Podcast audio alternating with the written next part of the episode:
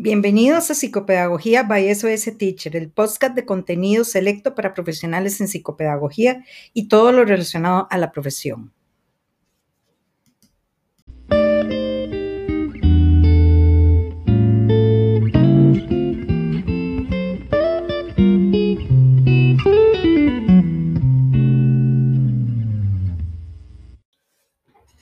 Hoy vamos a hablar sobre el sistema cognitivo.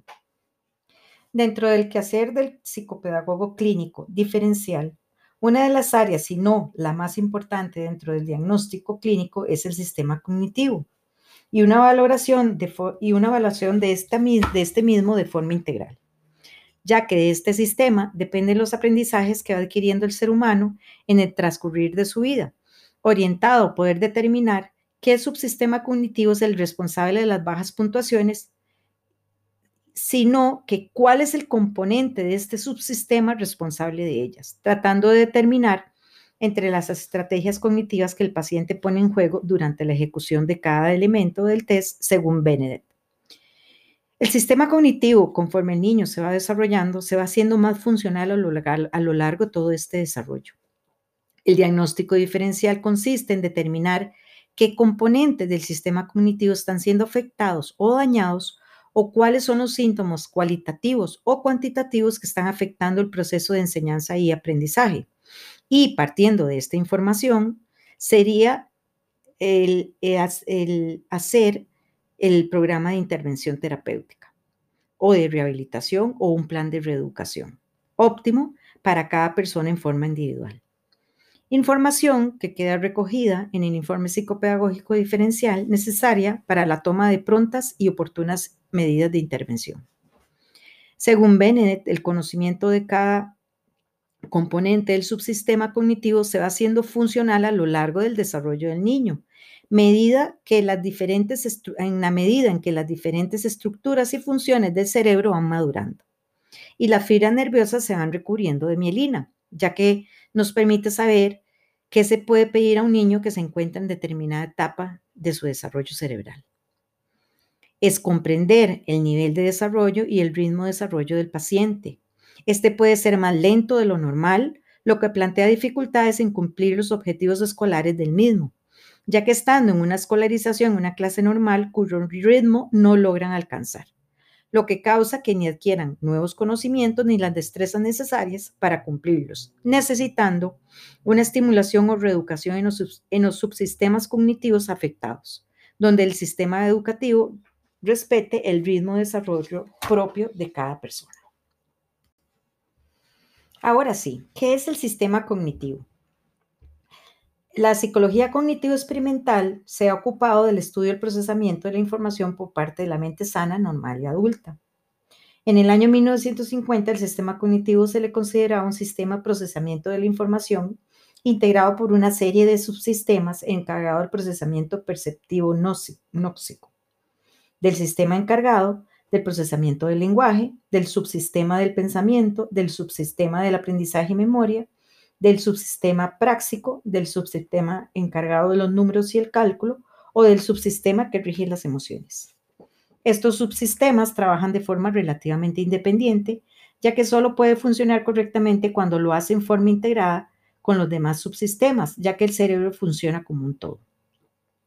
El conocimiento de cómo cada componente del sistema cognitivo se va haciendo funcional a lo largo del desarrollo del niño a medida que las diferentes estructuras y funciones de su cerebro van madurando, como lo dijimos en la introducción. Y sus fibras nerviosas se van recubriendo de mielina. Tiene una importancia capital en la estructuración de los programas educativos, ya que nos permite saber qué se puede pedir a un niño que se encuentra en determinada etapa de su desarrollo cerebral. ¿Qué se le debe pedir? para estimular ese desarrollo y que no se le debe pedir en ningún caso sino, sino que quiere desbordar su sistema cognitivo que aún no dispone aún de esta funcionalidad necesaria para responder a las demandas. Ahora sí, ya nos vamos a adentrar, vamos a adentrarnos al tema. Primero que todo, ¿cuáles son los procesos cognitivos básicos? Entre ellos están la memoria, la sensación, la atención y concentración, la percepción y el aprendizaje. Los procesos cognitivos superiores son el pensamiento, el lenguaje y la inteligencia. Las funciones cognitivas son atención, orientación, percepción, memoria, funciones ejecutivas, praxias, noxias, lenguaje, cognición social y habilidades visoespaciales. Cuando nosotros estamos haciendo un, un diagnóstico psicopedagógico, dentro del sistema cognitivo debemos de valorar todas estas funciones cognitivas. Ahora vamos a iniciar qué es la atención. La atención. La atención es la selección de información para el procesamiento y la acción conscientes, así como el mantenimiento del estado de alerta requerido para el procesamiento atento. La atención es una función horizontal. La atención no procesa información, hace posible que los restantes componentes del sistema cognitivo procesen la información. El foco de la atención es un subsistema cognitivo al que la atención es asignada en cada momento. La atención la ocupamos siempre para centrarnos en unos estímulos e ignorando otros. Por ejemplo, una linterna es la fuente de atención y el foco es aquello a lo que la linterna dirige su luz. La atención requiere varias áreas de procesamiento dependiendo de, la tarea que se esté realizando. Entre ellas, la atención visual, que es la visoespacial, la atención a estímulos auditivos y motores. Sustratos anatómicos del modelo de Posner y Peterson como un modelo dominante que diferencia tres redes neuronales. La primera red neuronal del nivel alerta. Su función es aumentar la disposición de la corteza cerebral para captar la información, la rapidez del procesamiento. Esta se divide en dos tipos de alertas, una alerta tónica, que es la activación del organismo determinada por componentes fisiológicos del sistema. La función de vigilancia, que es la capacidad de detectar cambios a estímulos infrecuentes. Y la segunda, una alerta fásica, que es un estado rápido y transitorio de preparación de un estímulo en una situación específica y opera bajo el control voluntario. La segunda red neuronal es de nivel de orientación, es la que asigna automáticamente la atención a estímulos ambientales. Está ligada al sistema de percepción. La atención constituye la fuente y el sistema de percepción y el sistema de percepción es el foco, complementando la función de selección. La red neuronal ejecutiva, esta es la número 3, la asignación voluntaria de la atención de estímulos externos como representaciones mentales están a cargo de esta red neuronal ejecutiva forma parte del sistema de atención supervisora, el que se les llama SAS, SAS, del modelo del pensamiento de Norman y Chalice en del año 1986. Ahora vamos a ver los tipos de atención. La atención sostenida es aquella capacidad de mantener de manera fluida el foco de atención en una tarea, evento estímulo durante un periodo de tiempo prolongado. La atención selectiva es la capacidad de dirigir la atención y centrarse en algo sin permitir que otros estímulos, bien exteriores o eh, interiores, interrumpan la tarea. Es la capacidad de seleccionar la información relevante que se va a procesar. La atención dividida es la capacidad de realizar la selección de más de una información a la vez o de más de un proceso o esquema de acción simultáneamente. Y la atención alternante es aquella capacidad de cambiar el foco de atención de una tarea o norma interna a otra de manera fluida. La percepción. El desarrollo perceptivo de los sistemas sensoriales está determinado por interacción del potencial genético y la influencia del ambiente, el entorno, durante el crecimiento. Es la base para el aprendizaje, ya que por medio de estos los seres humanos dan significado a la información que reciben de los sentidos, tanto internos como externos. La percepción es el proceso de organización e interpretación de los datos sensoriales, es decir, las sensaciones, para desarrollar la conciencia del entorno y de uno mismo. Dentro de los sentidos tenemos los sentidos externos, que son el oído, el tacto, el olfato, el gusto y la vista, los cuales son activados por estímulos provocados por un objeto externo. Y los sentidos internos son el sentido vestibular, y el sentido kinestésico, que se activan sin relación con objetos externos. Ambos son importantes para el desarrollo de percepciones como el esquema corporal conocido como la propiocepción, que son aquellas sensaciones que emergen del propio cuerpo de la persona. La percepción es un proceso complejo cognitivo y fisiológico. La tarea del psicopedagogo se relaciona con los receptores, con todos los sentidos, y los efectores, los músculos, articulaciones que permiten el desplazamiento y el movimiento. Por medio de los sentidos, objeto de estímulo que estimulen la activación del proceso perceptivo particular relacionado con los procesos de motivación en enseñanza. La percepción es dinámica y en ellas interviene la creatividad, la imaginación y la experiencia. ¿Cuáles son los tipos o los procesos de percepción? Está compuesto por tres elementos, estímulo, receptor y sensación. En los estímulos sabemos ya que es una señal externa eh, o interna. Es capaz de causar una reacción que influya sobre los órganos sensitivos de un, un organismo viviente. El receptor es aquella estructura sensible a los estímulos físicos. Se encuentran en cada sentido, son uno o un grupo de células. Los receptores son el ojo, el oído, la nariz, la lengua, la piel, los músculos y el aparato vestibular. Y en la sensación es lo que nos es lo que se siente al recibir el estímulo. Se caracteriza por su intensidad, pueden ser fuertes, débiles, brillantes, oscuras, calidad y duración. Depende del nervio sensitivo estimulado y un estímulo provoca diferentes sensaciones. Dentro de la percepción, ¿cuáles son aquellas subáreas que nosotros debemos de valorar también? Una de ellas es el esquema corporal. Para desarrollar el concepto de esquema corporal se debe de integrar tres nociones fundamentales. La primera es la imagen. ¿Qué es la imagen? Es un concepto subjetivo que depende del concepto que tiene el mismo individuo de sí mismo de las experiencias, las metas y el estado afectivo. Es un estado inconsciente y es la primera que se forma. Como segunda, el concepto. el concepto es completamente subjetivo. Es el conocimiento de cada parte del cuerpo por nombre y función. Es consciente, se construye por medio de las experiencias del aprendizaje. Es la segunda que se forma. Y la tercera es el esquema, que está deriva de aquellas sensaciones táctiles, kinestésica, regula músculos y partes del cuerpo, da coordinación, regula la postura y la posición del cuerpo y es inconsciente. Es la tercera que se forma. ¿Cuáles son aquellas destrezas vinculadas con el área de la el área de la motricidad? Entonces tenemos la motora fina. Recordemos que la motora fina son aquellos movimientos de los músculos finos, dedos y manos.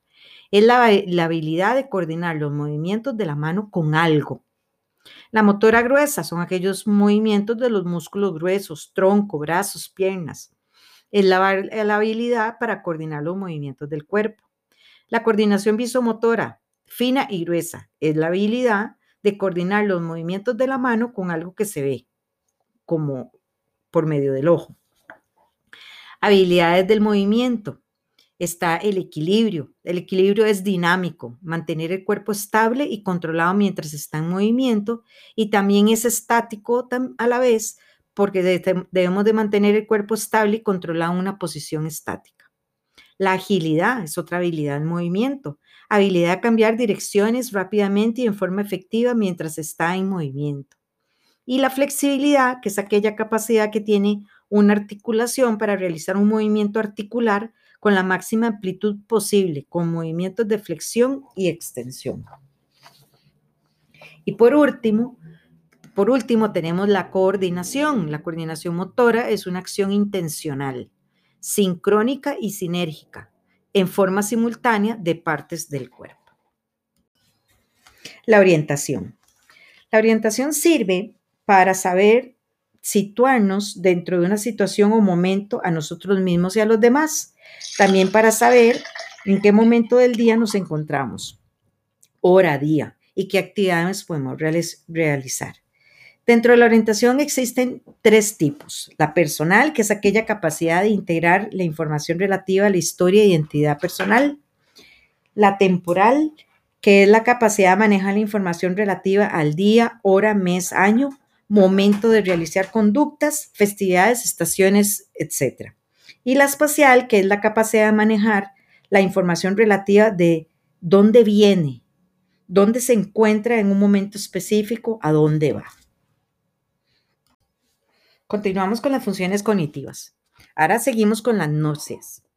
Son, son la capacidad del cerebro para reconocer información previamente aprendida, como pueden ser objetos, personas, lugares y lugares a través de los sentidos. Existen varias, son seis.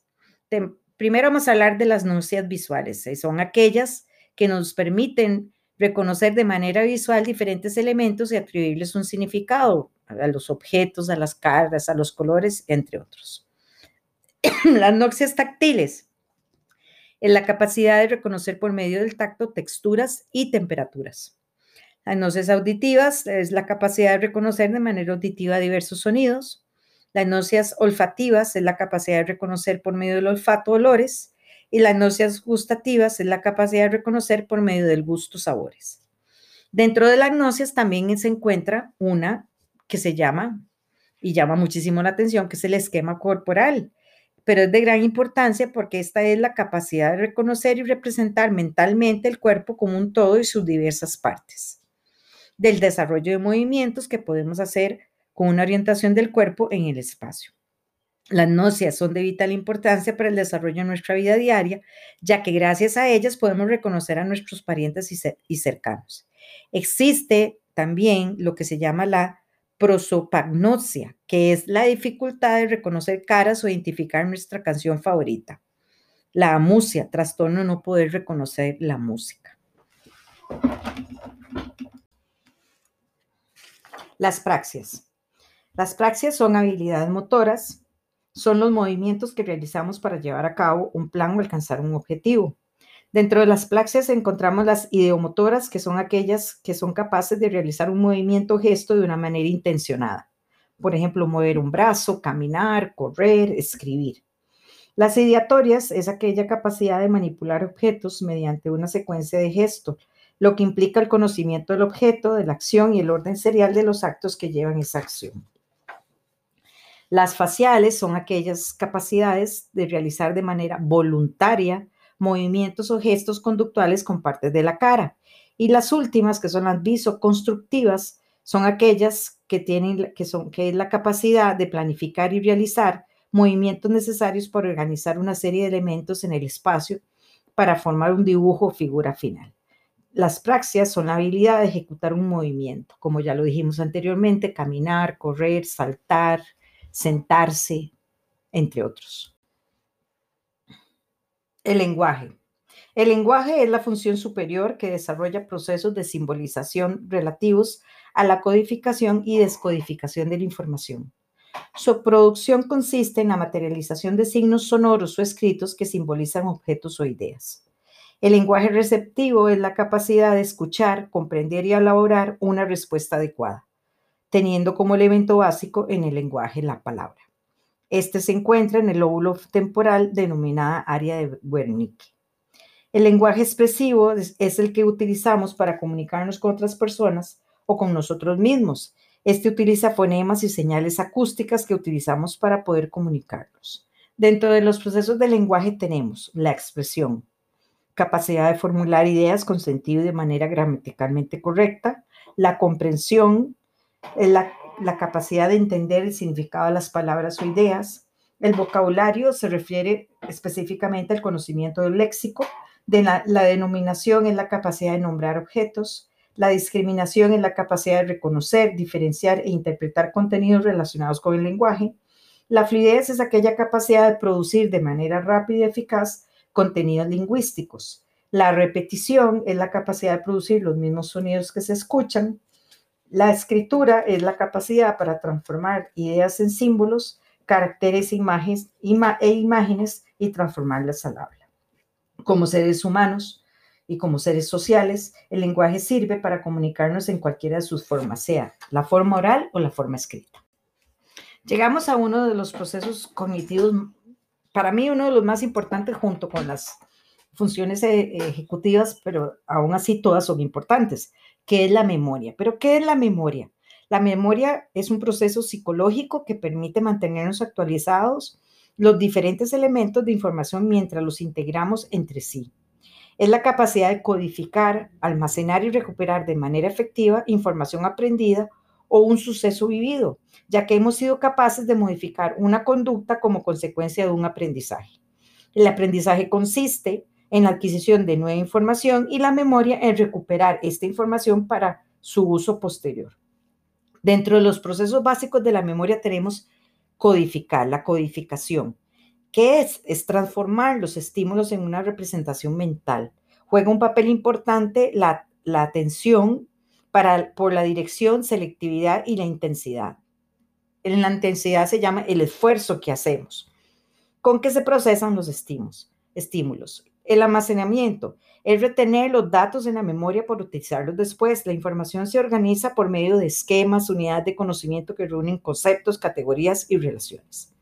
La recuperación es la forma en que cada persona accesa aquella información almacenada en su memoria. Es espontánea, casual o voluntaria. Dentro de la memoria tenemos diferentes tipos de memoria que en, el diagnóstico psicopedagógico debemos de evaluar, debemos de diagnosticar. Entre ellas está la memoria episódica, que esta hace referencia a conocimientos de carácter general del mundo, hace referencia a información de hechos y experiencias vividos, todos ubicados en el espacio y en el tiempo en el que hemos sido testigos. El área cerebral, eh, donde encontramos, donde se almacena esta memoria episódica, es la corteza prefrontal y el hipocampo. Los episodios se codifican en el hipocampo y se reparten a diferentes puntos de la corteza. Se recuperan por intervención de la corteza frontal, que es igual a la memoria semántica. La memoria procedimental es aquella que hace referencia a acciones o secuencias de actos aprendidos, la mayoría de los cuales hacemos de manera automática sin necesidad de pensar en cada gesto o movimiento que hacemos. El área cerebral es del hipocampo esta memoria sirve para almacenar nuestros recuerdos y experiencias y es lo que aprendemos y, y somos quienes somos. La memoria de trabajo permite cumplir con las tareas cotidianas simples. Mantiene la información en, en forma breve, 20 segundos, para resolver problemas inmediatos. Por ejemplo, números de teléfono, bueno, que ya no lo hacemos porque con, las, con los teléfonos inteligentes hemos dejado de utilizar esta memoria de trabajo listas de compras, nombres de una persona o compañía. Se encuentra en el, área, en el área cerebral, es aquella pequeña zona de la corteza, es una pequeña zona de la corteza prefrontal. La memoria prospectiva es la que usamos cuando tenemos que recordar que tenemos que hacer un, en un futuro próximo mientras hacemos otras tareas. Por ejemplo, sacar a tiempo el queque del horno, recoger a los hijos a la escuela. Esta se encuentra en el área cerebral que se encuentra en la corteza frontopolar la memoria semántica. Es una de las más importantes en los procesos de aprendizaje y en la vida en general. Almacena conceptos conocidos y agrega elementos nuevos a esos conceptos. En el área, en el área cerebral es la corteza entorminal y lóbulos temporales. La memoria emocional son aquellas memorias de sucesos, como lo dice la palabra, emocional, emotivos, estrechamente ligadas a los recuerdos. El recuerdo emotivo se forma más rápido y son más duraderos que los recuerdos neutros. Es de gran importancia para la supervivencia, ya que recuerda hechos mediante la activación del hipocampo y la amígdala que enviarán los mensajes de alerta al, al resto del cuerpo. Pero también recordemos que el aprendizaje tiene que ser un aprendizaje emocional. Si nosotros emocionamos a nuestros estudiantes o en nuestras terapias de intervención psicopedagógica emocionamos a la persona con lo que estamos haciendo, esa memoria se, se activa. La memoria sensorial es un complejo de memorias en las que se es que es como experimental. Los olores, los sabores, movimientos o imágenes que nos recuerdan lo que ocurrió. El área cerebral es eh, aquella la activación cerebral similar en las mismas zonas que fueron activadas cuando sucedió la experiencia, con mediación del hipocampo. Es la memoria que está activa durante milisegundos mientras miramos, oímos o sentimos algo y la procesamos memoria a corto plazo. Es la que tiene la capacidad de conservar información por un tiempo suficiente para ejecutar la tarea, pero luego se desecha. Y la memoria a largo plazo es la memoria duradera, su, utilidad permanente y frecuente durante toda la vida o por el impacto emocional causado. Se clasifica en dos, memoria implícita, inconsciente procedimental, que también se llama, y la memoria explícita, que es la lingüística o situacional. La memoria implícita consiste en lograr leer palabras a partir de fragmentos incompletos, como por ejemplo cap, guion abajo, ZA, que es igual a cabeza. Estas habilidades implícitas son destrezas previamente aprendidas que se aplican en situaciones nuevas. La memoria explícita consiste en aprender nueva información y responder posteriormente acerca de ella. Por ejemplo, aprender una lista de palabras que se repiten cinco veces y posteriormente se recuerdan tantas palabras como sea posible en la misma, que es lo que hace, por ejemplo, la prueba de Whitman y también en la prueba de Cumanés encontramos una, una prueba que evalúa este tipo de memoria. El área cerebral es la corteza cerebral, no necesita al hipocampo para recuperarla y en algunos casos de la amígdala. La memoria semántica, procedimental y emocional son ejemplos de la memoria a largo plazo. Cognición social es el conjunto de procesos cognitivos y emocionales mediante los cuales analizamos, interpretamos, recordamos y empleamos la información sobre el mundo social.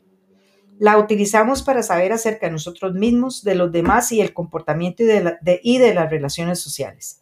Y, en e, y él, como en base a esa información, emitimos comportamientos.